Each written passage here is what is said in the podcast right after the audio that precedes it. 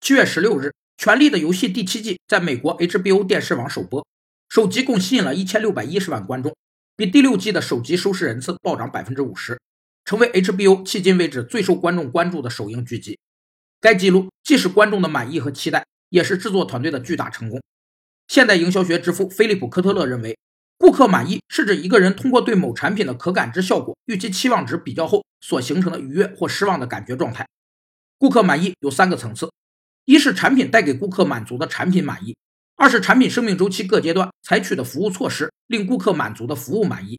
三是，在消费过程中，顾客体验到对社会利益维护的社会满意。他要求企业经营活动要有利于社会进步。顾客对产品和服务的满意会通过口碑传播给其他人，从而扩大产品知名度，提升企业形象，为企业长远发展不断注入新的动力。据说《权力的游戏》第七季只有七集，相信接下来该剧还会创造新的纪录。